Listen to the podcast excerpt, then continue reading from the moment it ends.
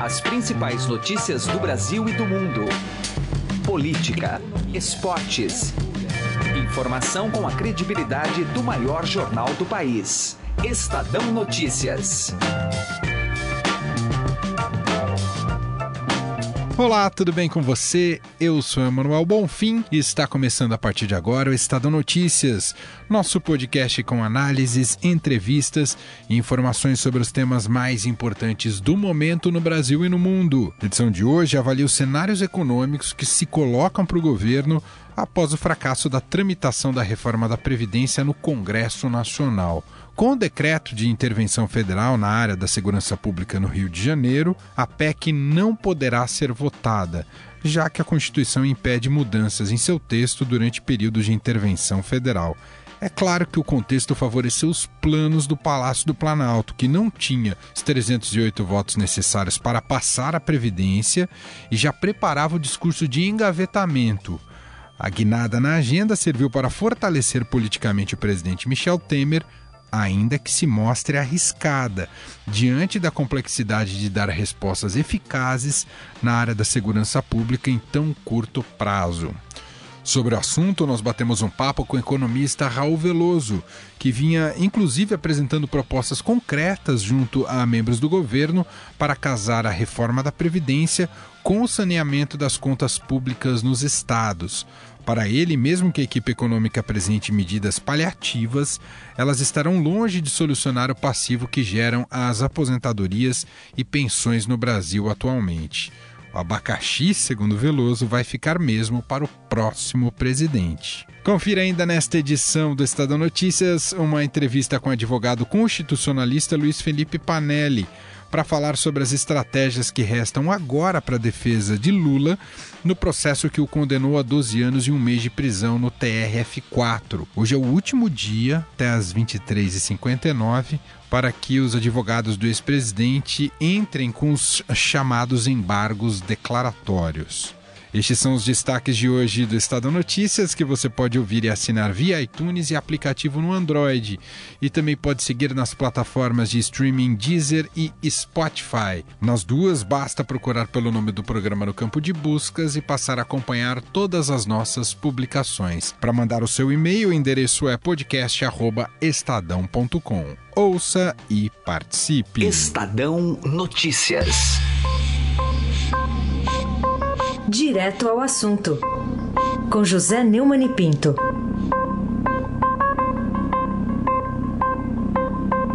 Olha, estão acontecendo coisas muito estranhas na intervenção. Primeiro, a intervenção que foi decretada pelo Temer, metade da intervenção, a intervenção na segurança pública no estado do Rio de Janeiro, não começa nunca, precisamos de tempo, diz o inefável ministro da Defesa, Raul Jungmann.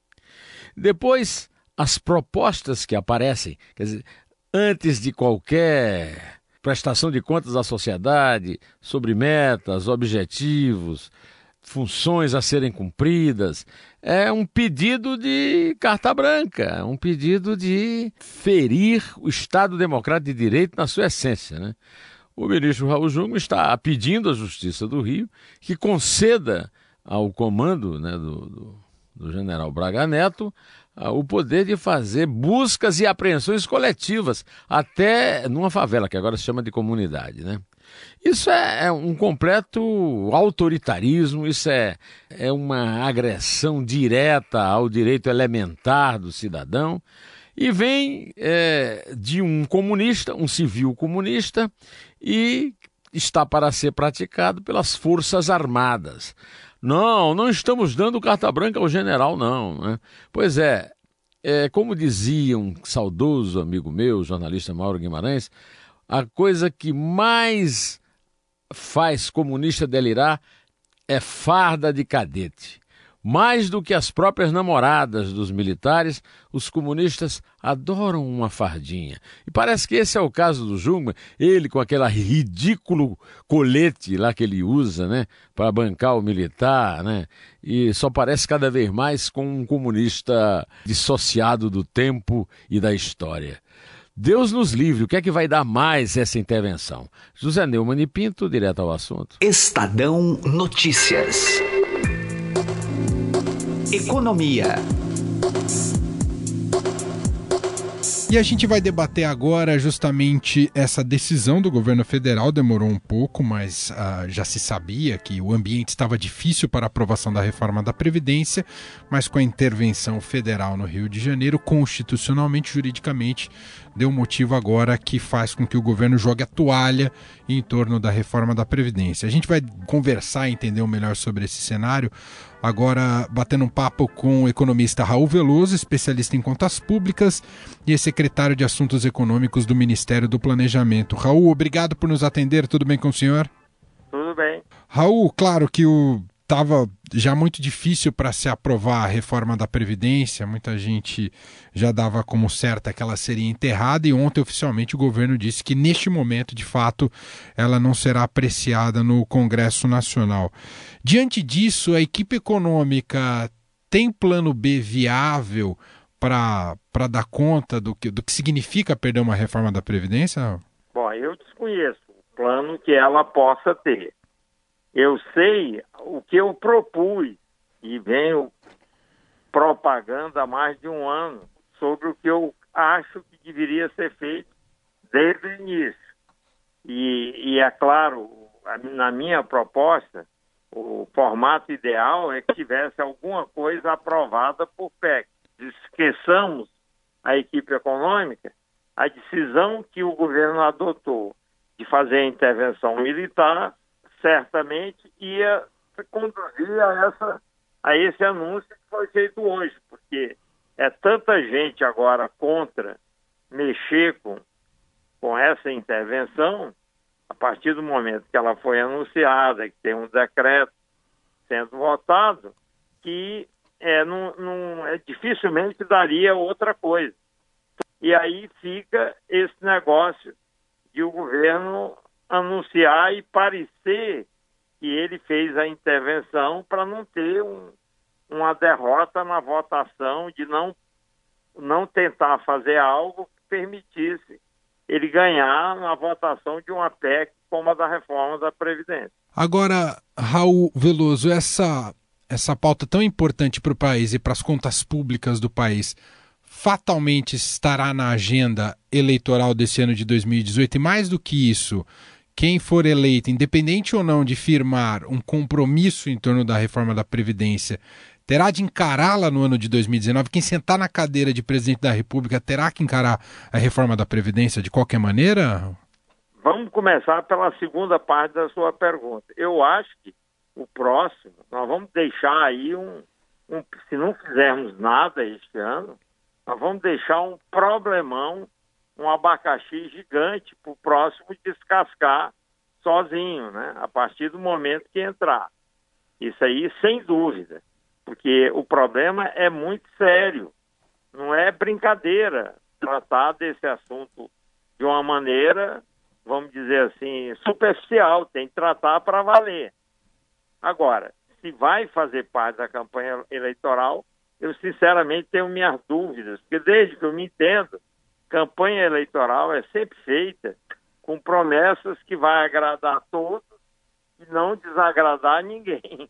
e com a reforma da Previdência isso não existe, vai sempre desagradar alguém. Então, o que eu temo é isso, é que a, a campanha vai falar pouco como deveria de reforma da Previdência, da necessidade, do que pode ser feito, e o novo, quando entrar, vai encontrar, eh, todo mundo vai esquecer tudo que ocorreu ao longo da campanha e vai vir assim uma cobrança gigantesca sobre quem quer que vença a eleição, dizendo, ó, oh, agora chegou a tua vez de enfrentar a reforma da Previdência junto ao Congresso. Até porque todo mundo sabe que no início de governo é menos difícil aprovar coisas impopulares. A questão é saber se o novo presidente vai se dispor a fazer esse enfrentamento inicial altamente impopular ou se ele vai tentar ganhar tempo, sei lá, fazer o quê. Agora, Raul Veloso, hoje o presidente da Câmara dos Deputados, Rodrigo Maia, já anunciou uma agenda com até 15 projetos na área econômica. Todas precisarão passar pelo, pelo Congresso Nacional. Entre elas, é, ressuscita debates bastante antigos, como, por exemplo, autono maior autonomia ao, ao, Banco Central. Tudo isso a gente deve enxergar como algo paralelo para além do problema da, da reforma da Previdência. São coisas importantes, mas que não vão resolver o real problema, Raul? Sem dúvida, porque isso vai tratar de outros assuntos, né? Assuntos que estavam, a maioria deles, provavelmente, adormecidos nos escaninhos da Câmara, né? Pode ser que um ou outro caso, eu, eu não vi a lista e, portanto, eu não posso falar do que eu não vi. Mas pode ser que um ou outro seja um, importante como um companheiro da reforma da Previdência. Pode ser que tenha. Por exemplo, há uma lei complementar que está na mão da Câmara, porque já foi aprovada no Senado, que trata do negócio chamado dívida ativa, que é uma dívida que os contribuintes têm com os tesouros. E tem essa lei disciplina como fazer para é, conseguir financiar esses pagamentos, etc. Isso aí é importante como companheiro da reforma da Previdência. Só estou citando, sem entrar nos detalhes, porque é uma coisa muito técnica. Uhum. Mas, enfim, só para dizer que pode ter coisa como essa e é bom que seja aprovada, é lei complementar, não é PEC, porque vai ajudar lá na frente alguma reforma quando acontecer. E como é que o senhor vê, Raul Veloso, essa guinada de um governo que se colocava inicialmente como reformista e tinha até o documento Ponte para o Futuro, e um governo que agora assume outra, dá uma guinada e assume a pauta da segurança pública? Como é que o senhor entende essa, movimentação do governo? Ela é eleitoral, Raul?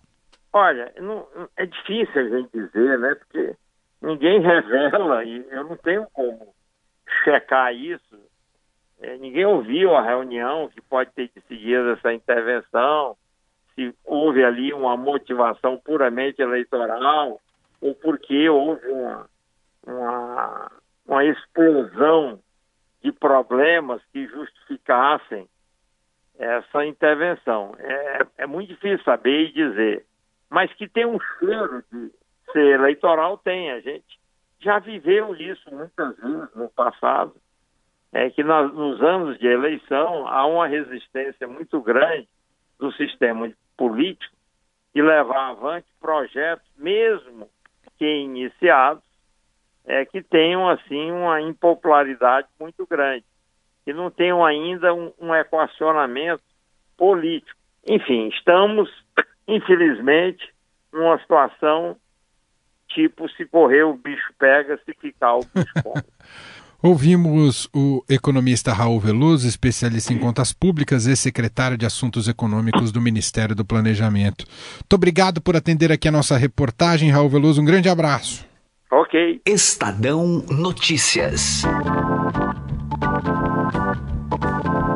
Hoje é o último dia para a defesa do ex-presidente Lula recorrer da decisão que o condenou em segunda instância a 12 anos e um mês de prisão e as chances de sucesso são pequenas. A análise é do advogado especialista em direito constitucional e pesquisador da Fundação Escola de Sociologia e Política de São Paulo, Luiz Felipe Panelli, que conversou com Raíssen Abac. Termina nesta terça-feira o prazo para a defesa do ex-presidente Luiz Inácio Lula da Silva para apresentar um recurso contra a decisão já de segunda instância que manteve a condenação de Lula e até aumentou a pena dele no caso do triplex do Guarujá. E sobre esse assunto nós vamos conversar com o advogado especialista em direito constitucional e pesquisador da Fundação Escola de Sociologia e Política de São Paulo, Luiz Felipe Panelli. Panelli, obrigado pela atenção aqui com a gente. Muito obrigado. É, Para começar, então, esse prazo aí, a partir dele, é, o que, que acontece? Quais são os desdobramentos? Bom, a gente imagina que a defesa do presidente Lula vai opor os embargos de declaração dentro do prazo, né? E aí uh, a mesma turma de três desembargadores que julgou a, a apelação e que condenou o ex-presidente Lula vai apreciar esses embargos de declaração, tá? Uh, a ideia dos embargos de declaração é verificar se o acordo não tem nenhuma contradição ou obscuridade. Tá? Agora, a grande questão é o que acontece depois dos embargos de declaração. É aí que começa a polêmica, né? Pois é, aí vamos ficar ainda no âmbito do claro. TRF4 primeiro. É, o que acontece lá dentro? Porque não é uma. Esses embargos não permitem uma revisão da sentença, né? Em tese não, em tese não. Tá? A ideia não é, é, não é que eles mudem a sentença, que eles esclareçam algum ponto ou tratem de alguma posição obscura. Eventualmente, eles podem ter algum efeito modificativo. É possível, mas é raro. Tá? Agora, o que, que acontece? Uh, assim que a defesa do presidente uh, apresentar os embargos, os autos voltam conclusos para o desembargador relator, vai fazer um relatório e vai apresentar para a turma novamente. Tá? E a partir daí uma, tem uma sessão para os votos, como ocorreu da, no julgamento em segunda instância, da mesma forma? Nem sempre, porque é o seguinte, em regra, uh, os embargos de declaração não admitem sustentação oral. Isso faz com que muitas vezes os tribunais façam o que eles chamam de julgamento virtual. Tá? Eles se reúnem uh, pela internet e simplesmente anunciam o resultado. Então é, é uma maneira muito mais rápida e muito mais informal de julgar. É claro que eles podem decidir por se reunir presencialmente, ou a defesa do presidente Lula pode pedir também. Tá? Mas hoje em dia, cada vez mais, a regra é fazer julgamento virtual para apreciar os embargos de declaração. E no âmbito ainda do TRF4, que fica lá em Porto Alegre, existe um prazo para que tudo isso esteja concluído? Não, não existe um prazo, mas é um tribunal que trabalha rápido e embargos de declaração, por serem um recurso muito mais simples, uh, eles são processados mais rapidamente do que os outros recursos.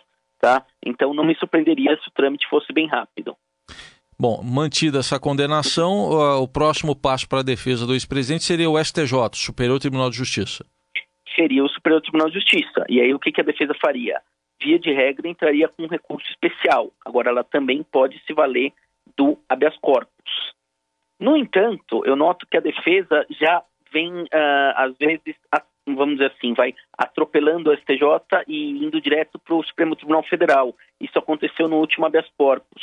Um ministro do STJ negou uh, a liminar no habeas corpus e a defesa já apresentou um habeas corpus no Supremo Tribunal Federal, o que não está de acordo com a jurisprudência do Supremo. Em tese, você tem que esperar que o STJ julgue o habeas corpus para daí acessar o Supremo Tribunal Federal. Importante ressaltar, então, nessa fase, chegando ao STJ, STF, não há produção de provas mais, então. Não, não, jamais. E, e, e, inclusive, a gente diz que a partir desta fase, os fatos não se discutem. O que foi provado está provado. Você só discute matéria de direito, se o direito foi bem aplicado.